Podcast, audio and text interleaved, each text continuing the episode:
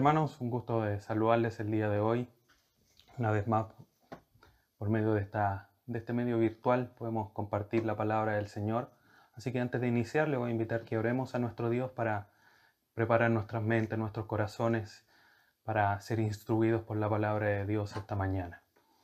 Padre Santo, te agradecemos este tiempo que tú nos concedes nuevamente poder conectarnos, Señor, en medio de toda esta situación de pandemia, para poder ser instruidos, para poder escuchar tu voz por medio del estudio de tu palabra.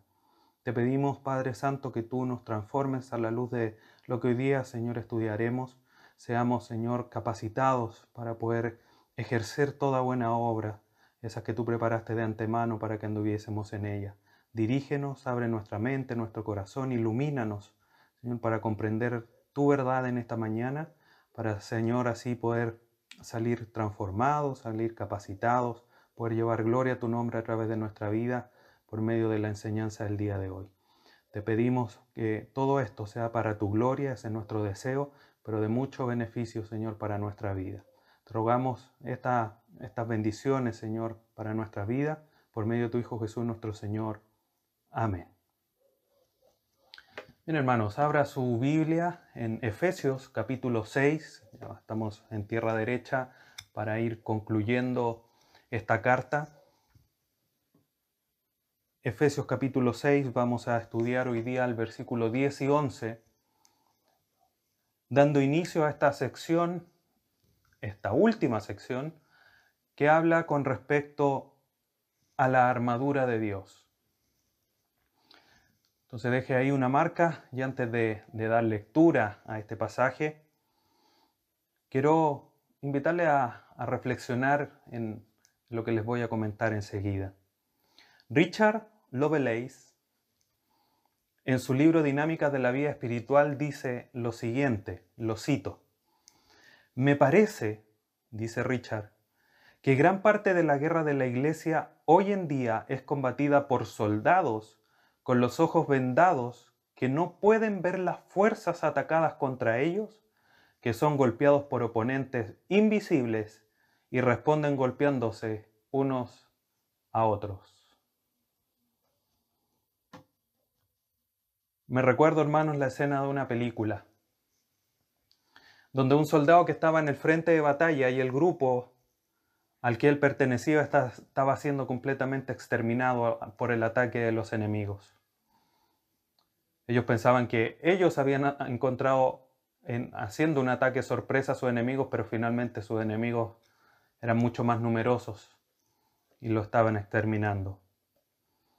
Pero uno de los soldados, aquel que se encontraba en medio de esta batalla, había preparado su corazón con una convicción firme y se aferró a lo que él entendió era la voluntad de Dios para él, aún en medio de una situación tan complicada y tan difícil como es estar en una guerra y en el campo de batalla propiamente tal. Aferrándose a esa voluntad, rescató a todos los soldados del batallón, se escondió todo sucio, con su ropaje de camuflaje, se escondió y rescató a todos aquellos soldados que estaban malheridos y uno tras otro los fue acercando para que fuesen llevados a la zona de seguridad y fueran, fueran atendidos por el personal médico. Este soldado era un soldado paramédico. Sus superiores desde un inicio, cuando él ingresó al ejército, se burlaban de él. Y cuando sucedió esto, llegaban y llegaban cada vez más soldados ensangrentados, heridos, no podían entender qué es lo que estaba sucediendo, porque a este personaje, a este soldado, lo daban por muerto. Porque él tenía una convicción de que no debía matar a nadie. Él no portaba armas. Y todos sus superiores, como les comentaba, incluso sus compañeros, se burlaban de él. Pero haciendo firme su convicción, salvó incluso a muchos de los que se burlaban de él. Y estuvieron profundamente agradecidos, a pesar de que habían menospreciado su labor.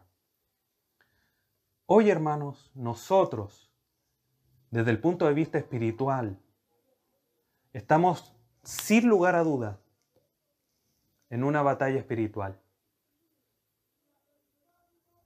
¿Cuáles son tus convicciones al respecto? ¿Cuán preparado estás? ¿Cuánto te has preparado? El soldado de la historia actuó y actuó como actuó porque tenía convicciones, porque se había preparado, había formado un pensamiento firme, había adquirido convicciones que alumbraron su camino en el momento difícil. ¿Cuánto te estás preparando tú para hacer frente a la batalla espiritual en la cual nos encontramos? Porque en la escena es exactamente la misma. Quizás no caen bombas, no estamos todos sucios, quizás no vemos al enemigo al frente atacándonos, pero que estamos en una guerra espiritual, la estamos. Pablo a la iglesia de Éfeso le quiere dar a entender esta realidad. Leamos Efesios 6, 10 al 11, sin perder de vista lo que les acabo de comentar como una historia introductoria. Efesios 6, 10 y 11 dice lo siguiente, por lo demás, hermanos míos, fortaleceos en el Señor y en el poder de su fuerza vestíos de toda la armadura de Dios, para que podáis estar firme contra las acechanzas del diablo.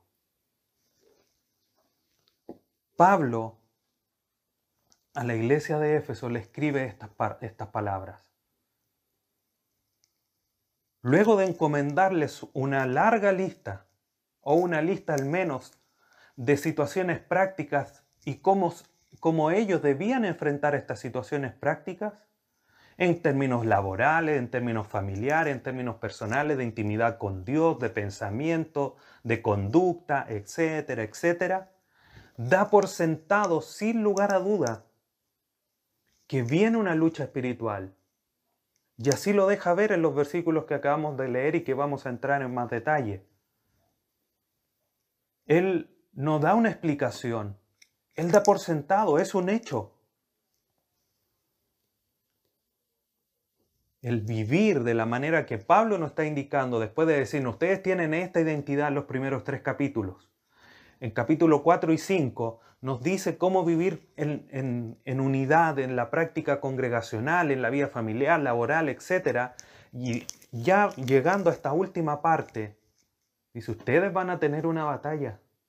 Tienen que fortalecerse tienen que vestirse con toda la armadura de Dios.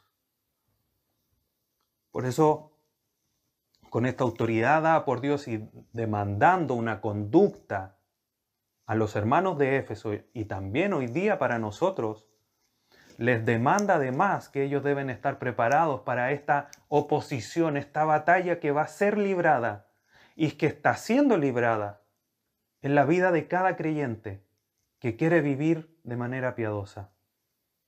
Así se lo dice Pablo a Timoteo. Timoteo fue un, pastor de la iglesia en Éfeso. Y a Timoteo le dice, el que quiera vivir piadosamente sufrirá persecución. Según de Timoteo 3:12. Por lo tanto, si nosotros, hermanos, vivimos conforme a la identidad de Cristo, y que debemos vivir conforme a esa identidad de Cristo, si la practicamos, como es el nombre de esta serie, practicando tu identidad en Cristo, vas a sufrir persecución, vas a padecer, vas a enfrentar obstáculos para vivir la vida cristiana. Obstáculos que no son sencillos, que nos harán llorar, nos harán sufrir, nos causarán dolor. Pablo, por lo tanto, da por sentado esta realidad, no ofreciendo ninguna opción. Nos dice, miren, en realidad si ustedes hacen esto, podría ser no. Da por sentado y da una orden firme en esta sección. Desde el versículo 10 al 20, donde relata todo lo que tiene que ver con la armadura de Dios, hay una línea de pensamiento clara. Tres veces en los primeros versículos dice, estad firmes. estad firmes. Ese es el propósito, esa es la meta, el resultado que Pablo espera de los creyentes en Éfeso, que al vivir la vida cristiana pero fortaleciéndose en el Señor, aunque vengan las situaciones difíciles, aunque venga la batalla cruel, estarán firmes. Y estas acciones que Pablo demanda a la iglesia en Éfeso son las que nosotros hoy día debemos de considerar para nuestra vida. El sermón del día de hoy se titula Preparándose para la batalla, parte 1. Preparándose para la batalla, parte 1. Y justamente hoy día el propósito de este estudio es ver cómo debemos prepararnos para la batalla espiritual en la que nos encontramos con el propósito de estar firmes. Reitero el propósito, hermanos, para que te quede claro y lo, lo asumas en tu vida. Y lo que estudiemos de estos dos primeros versículos de esta sección, transforma en tu vida tu entendimiento frente a la batalla espiritual. Veremos cómo debemos prepararnos para la batalla espiritual en la que estamos o en la que nos encontramos con el propósito de estar firmes. Versículo 10, hermanos, para entrar ya de lleno a estos dos versículos. Pablo comienza diciendo, por lo demás, hermanos míos. Esta frase, por lo demás, es una frase que abre una exhortación final o una conclusión. Es como que Pablo dijera, finalmente, o sea, a raíz de que le he presentado cuál es su identidad.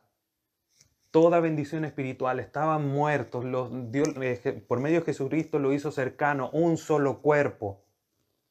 Del versículo 1 del capítulo 4 dice, por lo tanto, en razón de esto, ustedes tienen que vivir como es digno de la vocación con la que han sido llamados y da una larga exhortación de cómo debemos vivir de acuerdo a esa identidad. Y ahora llegamos casi ya al final de la carta.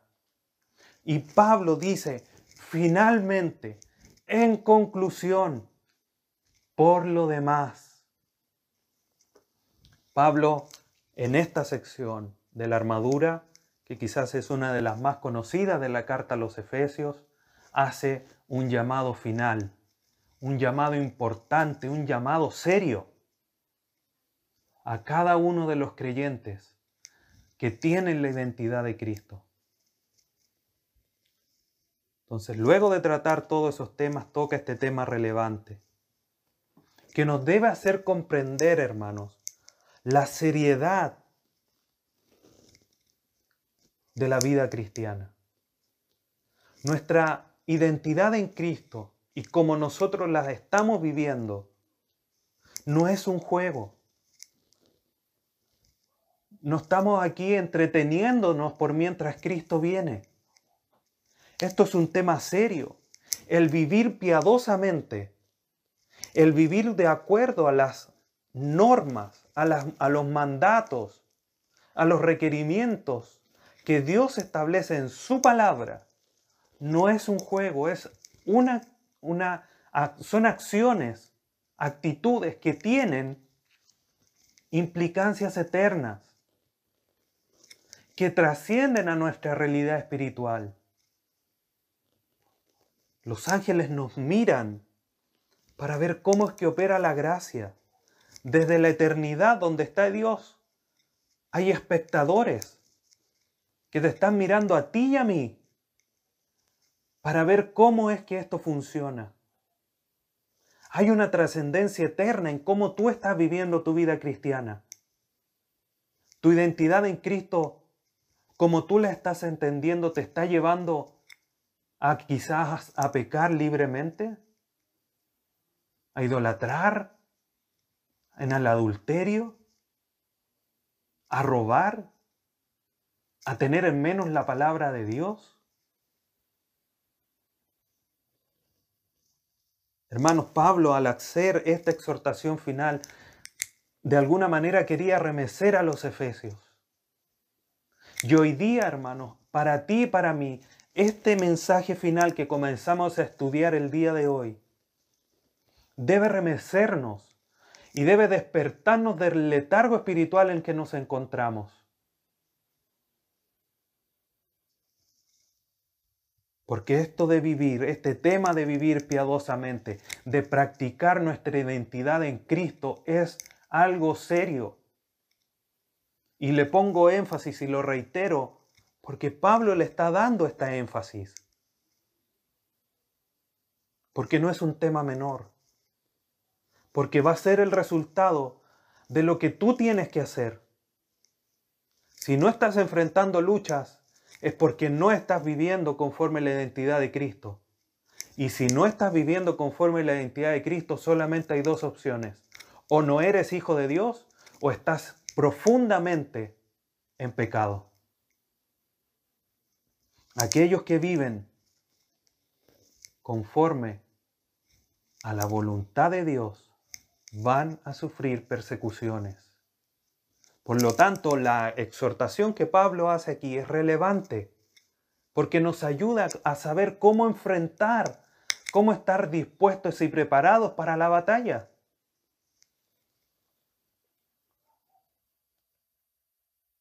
Y lo importante es que debemos entender desde ya, hermanos, que en el frente de batalla a Satanás o la resistencia a Satanás no, no debemos pensar en hacerla en nuestras capacidades, en nuestras fortalezas.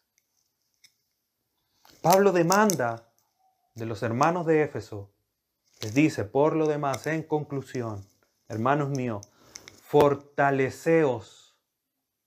Esta palabra literalmente significa en el griego, sed fuertes o ser capaces. ¿Cómo es que somos fuertes o somos capaces? En el Señor. Fortaleceos en el Señor. Debemos de comprender, hermanos, entender y asimilar en nuestra vida que nuestra victoria en la batalla no depende de nuestras capacidades. No depende de cuánta Biblia manejamos aunque eso es muy importante, pero entiéndeme lo que quiero decir. No es que tú pases, si pasas 15 minutos leyendo la escritura y el hermano de al lado 10, tú estás más preparado.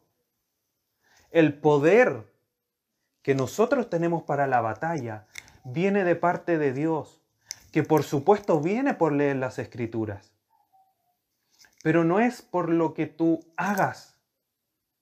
A lo mejor el ejemplo de las escrituras no es el mejor, pero lo que quiero hacer referencia no es lo que tú hagas, no son tus capacidades. No es quién tú eres para enfrentar a Satanás, sino quién, de quién estás dependiendo para enfrentar a Satanás.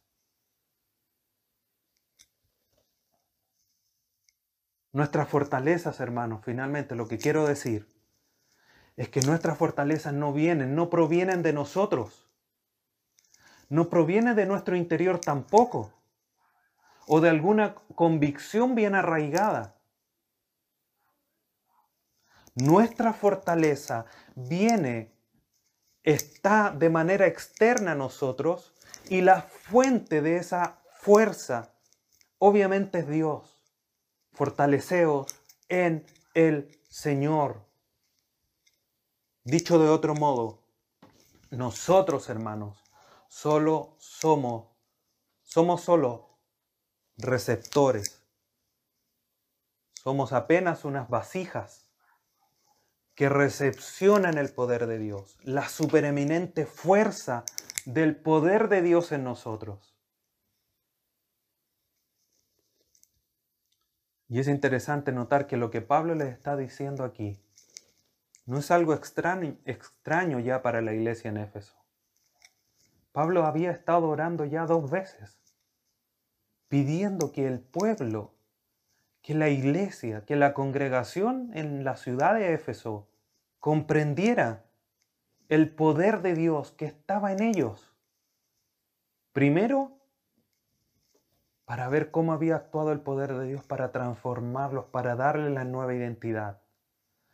Después, en el capítulo 3, ora para que lo entiendan y puedan vivir conforme a esto que ya les había explicado en los primeros tres capítulos. Efesios 1:19 dice, y, el, y, la, y cuál la supereminente grandeza de su poder para con nosotros los que creemos, según la operación del poder de su fuerza. Esa es una parte de la oración de Pablo por los efesios, que él quería que entendieran, que comprendieran, que aumentaran su sabiduría y conocimiento con respecto al poder de Dios que operaba en ellos y que también opera en nosotros. Efesios 3:16, para que os dé, nuevamente orando Pablo, conforme a la riqueza de su gloria, el ser fortalecidos con poder en el hombre interior por su espíritu, no por tus capacidades, no por tus convicciones, por su espíritu. Los hermanos en Éfeso estaban de alguna manera familiarizados con el ser fortalecidos en el Señor. Pablo ya había orado por ellos. Entonces Pablo nos ayuda a poner la mira en el lugar correcto. No poner la mira en las cosas de la tierra, sino que en las del cielo, donde está Cristo sentado a la diestra de Dios, Colosenses 3.2. No en el enemigo. Nuestra fuerza viene en el Señor. Fortalecemos en el Señor. No, si, a ver cuántos enemigos de, nosotros vienen. Cinco, diez. Ah, no, si son diez ya me la puedo. No. Nuestra mira, nuestra fuerza tiene que estar puesta en el Señor. Ahí está nuestra confianza. Él es la roca eterna, la roca inamovible. Él es el que nos sostiene en la batalla. Él es el que nos provee la fuerza. Por eso Pablo, aún estando encarcelado, tenía la convicción y la fortaleza de poder decir, todo lo puedo en Cristo que me fortalece. Filipenses 4:13. Y es interesante este llamado que le hace Pablo a los de Éfeso, de una manera similar si retrocedemos al Antiguo Testamento. Dejamos una marca en Efesios y vamos al libro de Josué. Un pasaje, un versículo que es muy conocido, frase que es muy conocida, porque de alguna manera lo utilizamos para fortalecernos personalmente. Pero de alguna manera similar, Dios le dice a Josué, capítulo 1, versículos 6 y 7, esfuérzate y sé valiente, porque tú repartirás a este pueblo por heredar la tierra de la cual juré a sus padres que, le, que la daría a ellos. Solamente esfuérzate y sé muy valiente para cuidar de hacer conforme a toda la ley que mi siervo Moisés te mandó no te apartes de ella ni a diestra ni a siniestra, para que seas prosperado en todas las cosas que emprendas. Y vuelve Dios a repetirle a Josué en el versículo 9, mira que te mando que te esfuerces y seas valiente, no temas ni desmayes, porque esta es la razón. No porque tú, José, fuiste alumno de Moisés, no porque cruzaste el desierto 40 años y no moriste en el intento. No, ¿Por qué tienes que esforzarte y ser valiente? Porque yo, porque Jehová tu Dios estará contigo en donde quiera que vayas. Siempre nosotros nos quedamos con la primera parte de este versículo. Mira que te mando que te esfuerces y seas valiente. Pero nos olvidamos de la segunda parte. Porque Jehová tu Dios estará contigo en donde quiera que vayas. Esto de alguna manera similar se lo dice al pueblo de Israel en Deuteronomio 31, en algunas hojas más atrás, dice Deuteronomio 31, 6 y 7, esforzaos y cobrad ánimo. ni tengáis miedo de ellos, porque Jehová tu Dios es el que va contigo, no te dejará, ni te desamparará. Y llamó Moisés a Josué y le dijo en presencia de todo Israel, esfuérzate y anímate, porque tú entrarás con este pueblo a la tierra que juró Jehová a sus padres, que les daría, y tú se la harás heredar. Nuestra confianza, lo que debía entender Josué, lo que tenía que entender el pueblo, lo que le estaba transmitiendo Jehová por, eh, por medio de Moisés, era que ellos debían comprender en sus mentes, en su corazón, que Dios estaba con ellos. Por esa razón tenían que forzarse y ser valientes.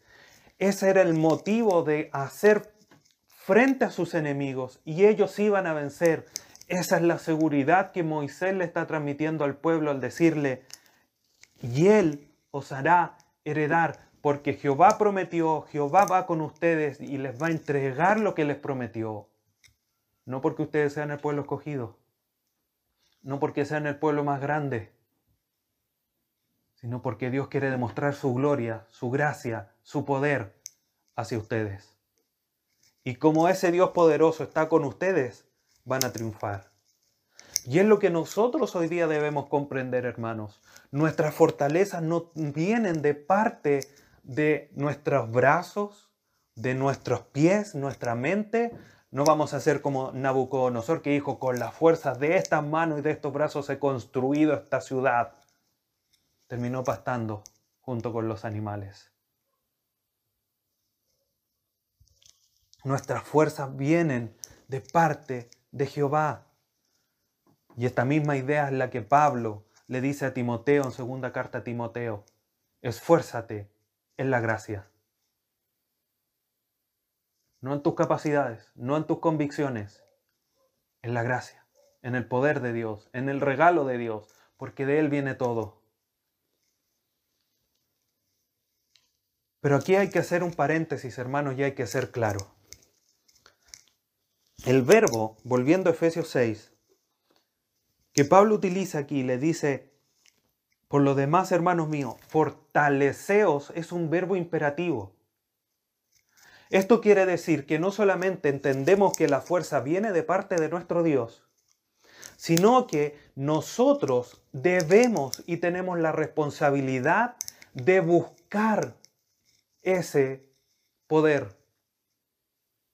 Y ahí está el equilibrio, porque el llamado es claro, el llamado, hermanos, es claro. Si bien somos solo receptores, no debemos sentarnos a esperar como en la playa, con un vasito de jugo en la mano, y decir, bueno, voy a esperar que el Señor me fortalezca para poder hacer eh, frente a mis debilidades. No, debemos anhelar, y ese en ese sentido es imperativo, porque si bien es algo que viene de parte de Dios hacia nosotros, nosotros somos actores de alguna manera no pasivos, sino que activos en la búsqueda, en el anhelo, en el deseo de ser revestidos de ese poder de Dios. ¿Para qué? Para vivir la vida que Dios nos demanda y poder hacer frente a las acechanzas de, Satanás.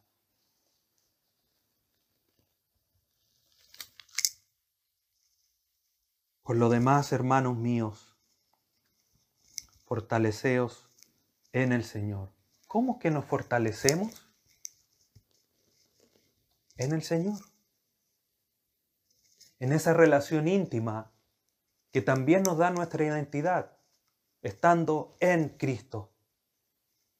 Es una frase que hemos revisado y se repite a lo largo del libro de Efesios. Y esta es algo similar, en el Señor. Es como que dijese, fortalecíos o fortaleceos en Cristo. el Señor, nuestro Salvador, el Mesías, que nos da nuestra identidad y en esa identidad también recibimos nuestra fuerza. Por lo tanto, hermanos, es a través de la oración, es a través de la lectura de la Biblia, en el estudio de su palabra, es que estamos en esa intimidad con Dios. Le conocemos. El Espíritu Santo nos limpia, vamos conociendo la voluntad de Dios. Por lo tanto, hermanos, debemos de entender que el poder de Dios no viene por fórmulas. El poder de Dios no viene por ritos. El poder de Dios no viene por encantamientos, sino que viene por un esfuerzo consciente tuyo y mío de manera personal para ser llenado del poder de Dios. Si tú estás esperando que Dios te llene de su poder, espera algo que no va a suceder. Porque tienes que fortalecerte, tienes que anhelar, tienes que buscar el poder de Dios. La frase que continúa, y en el poder de su fuerza, gramaticalmente es un refuerzo, es un énfasis a la realidad de que tenemos que fortalecernos en el Señor. Para poner aún más en realce, más en relieve el maravilloso, el magnífico poder de Dios en nuestra vida y que está a disposición de manera abundante. Así estaba orando Pablo a los de Éfeso. Así ustedes, hermanos, tienen que entender que el poder de Dios está a nuestra disposición. Si muchas veces caemos en la batalla vencidos, es porque no hemos ido a buscar poder a la fuente del poder que es Dios.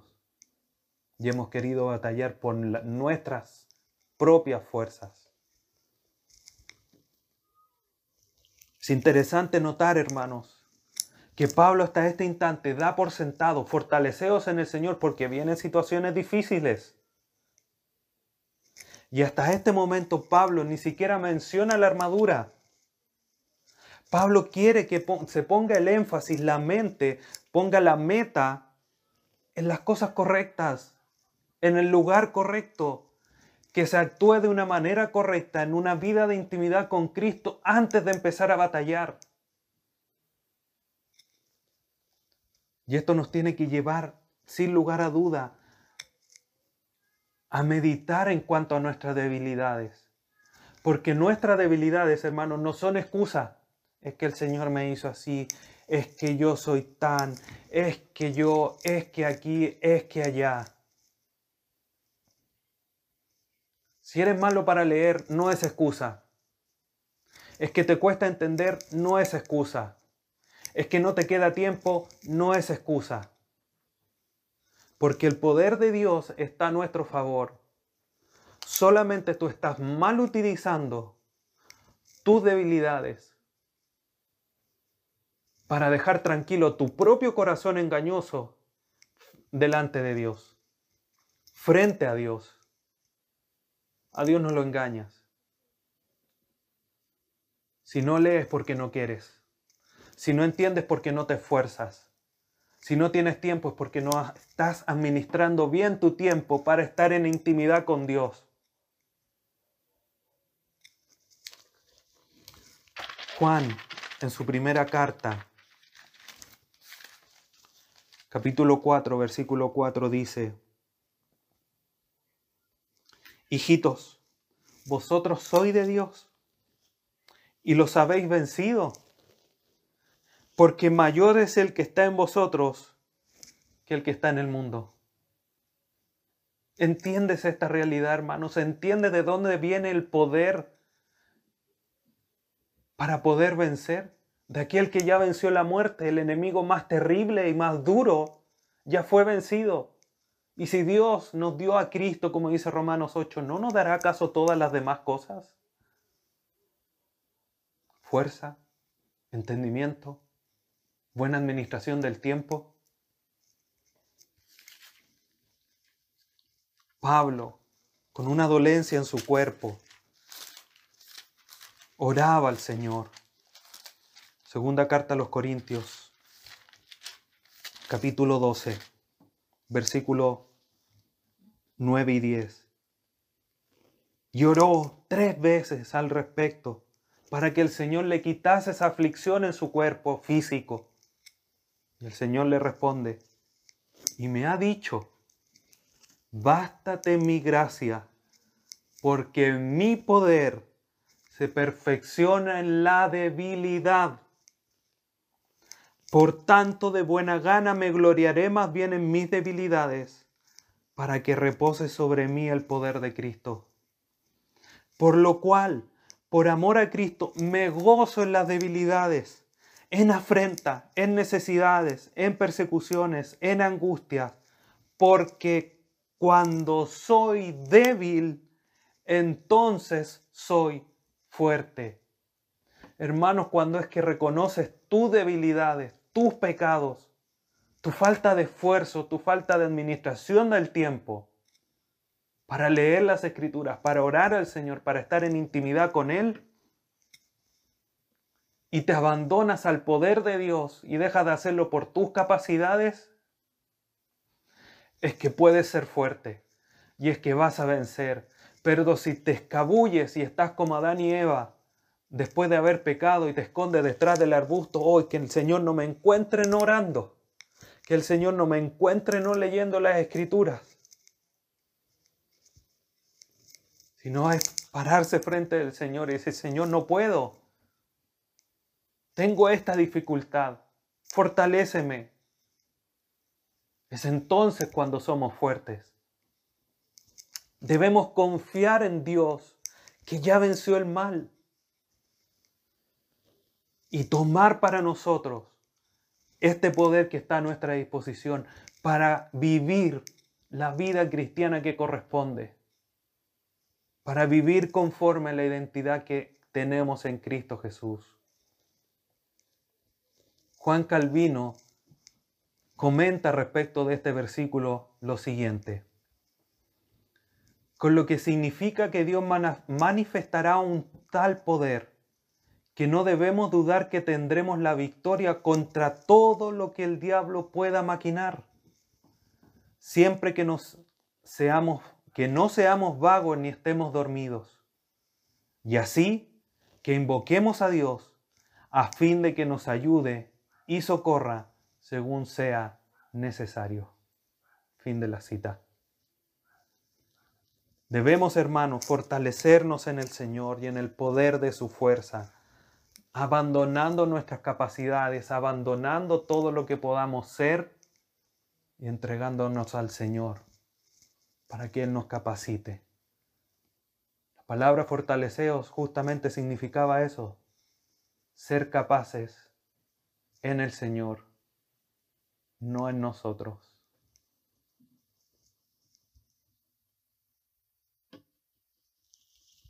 Pablo continúa, versículo 11.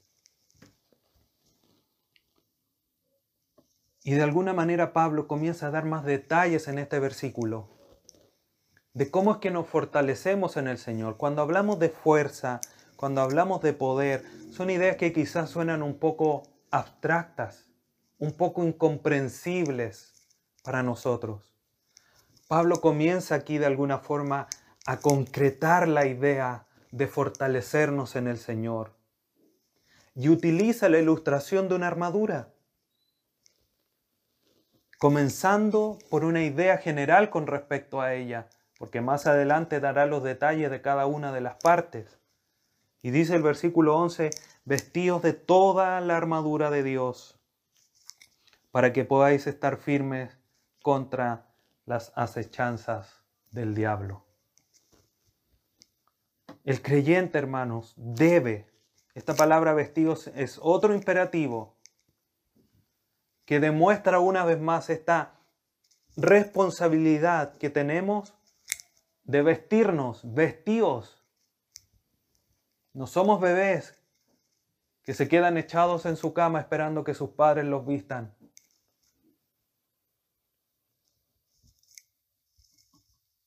Debemos nosotros como adultos, como creyentes maduros, vestirnos.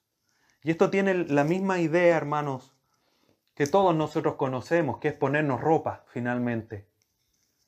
Y este concepto viene también ya en la mente de los efesios. En el capítulo 4, versículo 24, ya Pablo le había nombrado, le había dado esta idea. Dice, y vestido del nuevo hombre, creado según Dios en la justicia y santidad de la verdad, vestíos. En el capítulo 4 le dice, despojados de todo lo antiguo del viejo hombre, renovaos y vestíos, vístanse. Solo que ahora no, no, está haciendo alusión al nuevo hombre creado en la justicia y la santidad de la verdad, sino que utiliza la ilustración de la armadura. Vestíos de toda la armadura. Es interesante este paralelo que existe aquí, hermanos. Pablo le dice a los de Éfeso capítulo 4 en el versículo que acabamos de leer, vestíos del nuevo hombre, creado en qué cosa? En la santidad, la justicia y en la verdad. Tres elementos importantes. Pablo cuando le dice vestido de toda la armadura, si revisamos más adelante encontramos que los elementos de la armadura de Dios son la verdad, la justicia, el evangelio, la fe, la salvación, la palabra y la oración. De alguna manera, todo esto está relacionado. Existe una correlación, una estrecha relación entre vestirse del nuevo hombre y vestirse con la armadura de Dios. Clinton Arnold comenta respecto de esto. En otras palabras, dice Clinton Arnold, conocer la verdad de quienes somos en unión con Cristo, cultivando las virtudes de, de esta nueva identidad y utilizando los recursos disponibles mediante esta nueva relación, es la clave de lo que significa ponerse la armadura de Dios. Fin de la cita. Dicho de otra manera, hermanos, si nosotros entendemos la realidad de que debemos despojarnos de todo lo antiguo, todo lo pecaminoso, todo lo que nos aparta de Dios, y nos vestimos del nuevo hombre, estamos entendiendo la esencia de lo que es ponerse toda la armadura, verdad, justicia, fe, palabra, oración,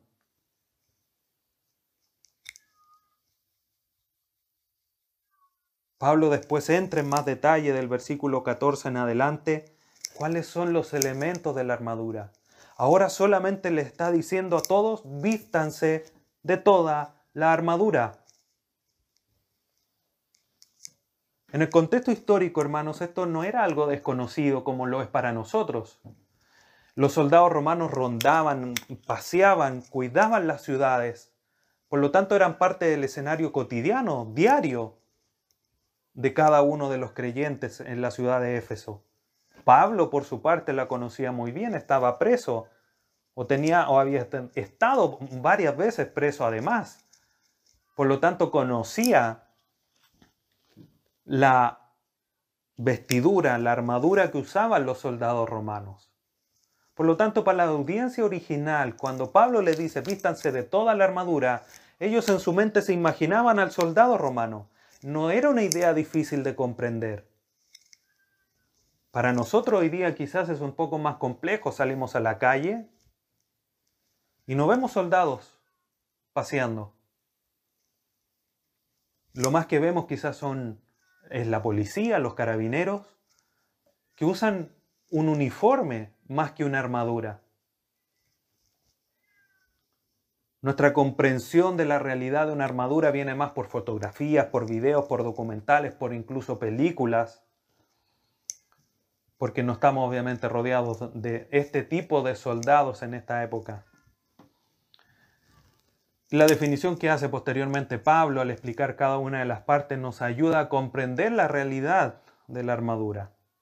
Pero más allá de esta aparente dificultad, hermanos, que podamos comprender o no de mayor o menor manera lo que es ponerse toda la armadura nosotros en nuestro contexto, sin lugar a dudas tenemos claro que cada uno se pone una armadura, un soldado se pone una armadura con un propósito, con una razón.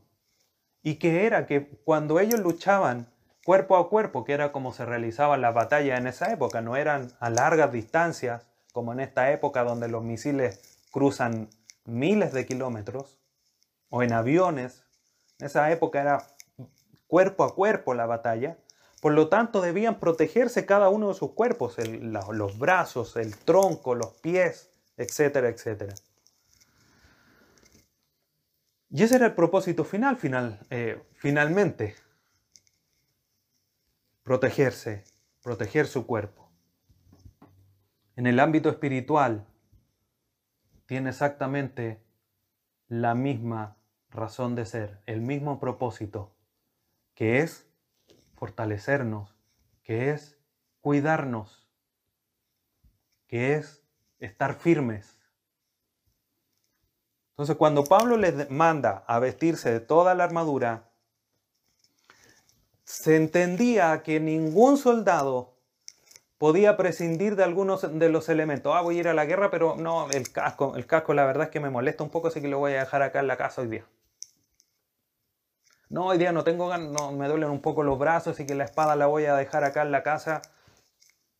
Ahí veo a, a puro combo nomás. No, hermanos.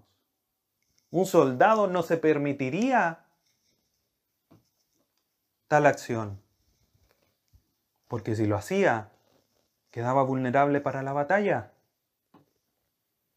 El soldado iba completamente equipado. Por lo tanto, nosotros hoy día en nuestra realidad espiritual debemos comprender que debemos ir con toda la armadura, no el 50%, no dejando los zapatos porque te aprietan, no dejando el casco porque me es incómodo, arruina mi peinado. no, hermanos. Debemos ir a la guerra completamente preparados. Nadie va a la guerra con un polerón y una pistola de agua. Sería insensato, ingenuo.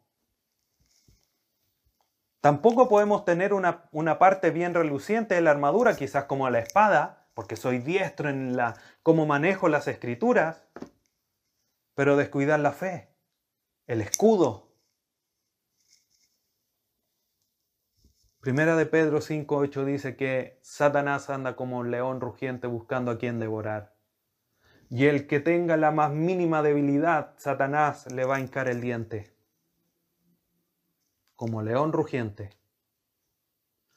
Pablo le está diciendo aquí a los hermanos de Éfeso y hoy día a nosotros que tienen que estar con toda la armadura, porque con toda la armadura es que vamos a poder hacer frente. No con un poco de la armadura, no con algo de la armadura, sino que con toda la armadura. No podemos ser negligentes en vestirnos solo con algunas partes de la armadura. ¿Cuál es el propósito de vestirnos con toda la armadura? Para estar firmes. Vestido de toda la armadura de Dios para que podáis estar firmes. Claramente ahí está el propósito. Ese verbo podáis en el griego tiene la connotación de, ser o llegar a ser, lo ser suficiente para una tarea una necesidad. Es como que le estuviese diciendo lo de Éfeso, para que sean suficientes, para que sean capaces de estar firmes. No ustedes, sino porque están con toda la armadura de Dios. Por lo tanto, hermanos, teniendo esto en mente, es que debemos entender que tenemos que ponernos, vestirnos toda la armadura de Dios para estar capacitados para enfrentar la batalla espiritual. No existe un atajo, no existe otra opción.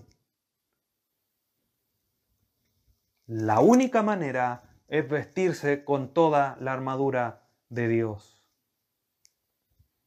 Y lo único que nos asegura Dicho de otra manera, lo único que nos asegura estar firmes, vencer, es estar con toda la armadura, vestido del nuevo hombre, teniendo una intimidad estrecha con el Señor, profunda, real. La única forma, hermano, de no ser blanco fácil de Satanás. ¿Por qué? Segunda carta a los Corintios, capítulo 10. 3 al 5. Pues aunque andamos en la carne, no militamos. Términos de soldados. No militamos según la carne, Porque las armas de nuestra milicia no son carnales, no es mi fuerza, no es mis convicciones, no soy yo, no son mis brazos, no son mis pies, mis pensamientos, no son carnales, sino poderosas en Dios, toda la armadura de Dios, para destrucción de fortalezas, derribando argumentos y toda altivez que se levanta contra el conocimiento de Dios y llevando cautivo todo pensamiento a la obediencia a Cristo. Nuestras armas no son carnales, sino que son poderosas en Dios, son espirituales. Debemos de vestirnos de toda esta armadura que ya vamos a entrar en detalle de cuáles son las partes. Y ahora, volviendo a Efesios, respondimos la pregunta. ¿Cuál es el propósito de vestirnos de toda la armadura? Y ahora podríamos preguntarnos, bien, vestirnos de toda la armadura es para poder estar firme. Y ahora, ¿por qué es importante estar firme? Nos podríamos preguntar. Hermanos, el versículo 11 nos dice, para que podáis estar firmes contra las acechanzas del diablo. Satanás, hermanos, no ataca a tontas y a locas. No ataca de manera desordenada, de manera dispersa o sin propósito. Satanás tiene acechanzas, que literalmente en el griego significa estrategias, tiene métodos para atacarnos. Satanás cuando nos, nos viene a atacar, tiene una manera de atacar, tiene una, una forma ordenada. Actúa de manera sigilosa, con astucia, tratando siempre de pasar lo más desapercibido posible. Y eso es lo que nosotros debemos comprender, hermanos. Nuestra batalla no solamente no es carnal, sino que además, y en Pablo después en los próximos versículos, y será tema de estudio de la próxima semana, entra en detalle de cuál es nuestro enemigo. Pero sin lugar a dudas, nuestro enemigo, en principio, es un enemigo inteligente que diseña los planes en contra de la iglesia para atacar a la iglesia. ¿Y cuál es su principal arma? Dejo una marca en Efesios y vamos al Evangelio de Juan, capítulo 8, versículo 44. Pablo, perdón, Jesucristo, enfrentando duramente, dice, vosotros sois de vuestro padre el diablo, y los deseos de vuestro padre queréis hacer. Él ha sido homicida desde el principio y no ha permanecido en la verdad, porque no hay verdad en él. Cuando habla, cuando habla mentira, de lo de suyo habla, porque es mentiroso y padre de mentira. Satanás, hermanos, siempre ataca de la misma manera, con engaños, con mentiras. A Eva se le presentó en el huerto del Edén, tergiversando, cambiando la verdad que Dios había dado, con que Dios os dijo. nos dijo Eva, vamos a morir. No moriréis. Cambiando la verdad por la mentira, engañando. Otros pasajes nos hablan de que Satanás se viste de ángel de luz para engañar.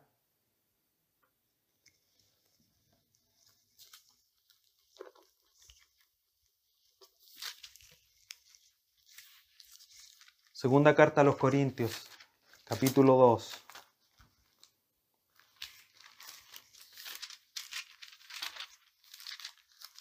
Segunda carta a los Corintios capítulo 2 versículo 11.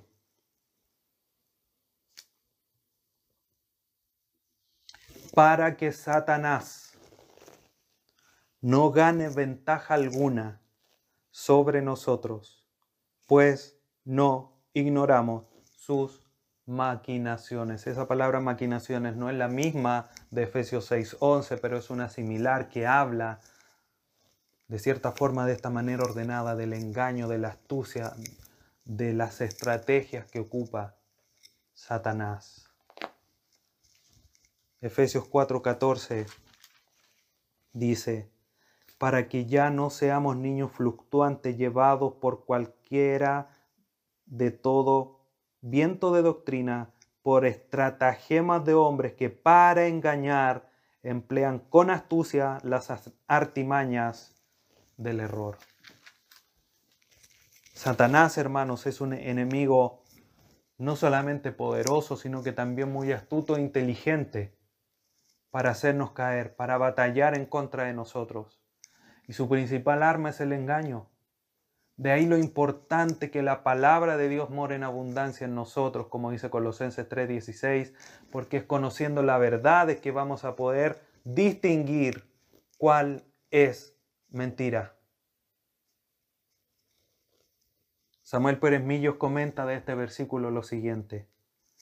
Nosotros no podemos, pero Dios lo hace posible mediante las armas que nos entrega y su propio poder.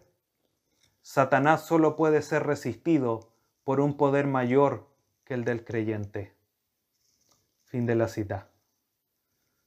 Por lo tanto, hermanos, nosotros debemos comprender a la luz de este pasaje y de lo que vamos a ir desarrollando que estamos en una batalla espiritual y en esta batalla espiritual nosotros estamos o debemos estar en un equilibrio. Porque no podemos irnos al extremo de decir, si bien de Dios es el poder, por lo tanto yo espero que Él me lo dé. Tampoco podemos ir al otro extremo y ponernos eh, en nuestras capacidades, que mi fortaleza, que el equilibrio está en que si bien Dios es la fuente, Dios es el poder, también nosotros debemos esforzarnos en buscar, en querer, en, anhelar, en vestirnos con la armadura que Dios nos está poniendo a nuestra disposición. Ese es el equilibrio con el que debemos enfrentar la batalla. Nos esforzamos en tomar las armaduras y de ahí en adelante el poder me lo da Dios. Mi única responsabilidad es vestirme, bueno, fortalecerme en el Señor y vestirme con toda la armadura de Dios. Debemos de confiar en Dios, pero también actuar en responsabilidad. Y esto tiene que ver con la capacitación divina junto con el actuar humano, o lo que típicamente se dice la responsabilidad del hombre junto con la soberanía de Dios. Por lo tanto, como decía, debemos comprender que estamos en una batalla. Con la correcta concepción de lo que es una batalla espiritual, hermanos, y que vamos a ir detallando a, lo largo del estudio de esta, de esta sección. Y que nuestro enemigo en esta batalla es inteligente y astuto. Y que nosotros no tenemos la capacidad, porque nuestras armas no son carnales, sino que poderosas en Dios, para enfrentarlo, resistirlo y estar firmes. Por lo tanto, hermanos, nosotros desde ya debemos comprender a la luz del el propósito de este mensaje que debemos de prepararnos, debemos de fortalecernos y vestirnos, porque es la única forma, es la única vía para hacer frente a Satanás y estar firmes. Seríamos unos completos insensatos y necios si de una manera negligente nos vestimos solo con algunas partes de la armadura de Dios y no con toda la armadura de Dios siendo que está todo a nuestra disposición.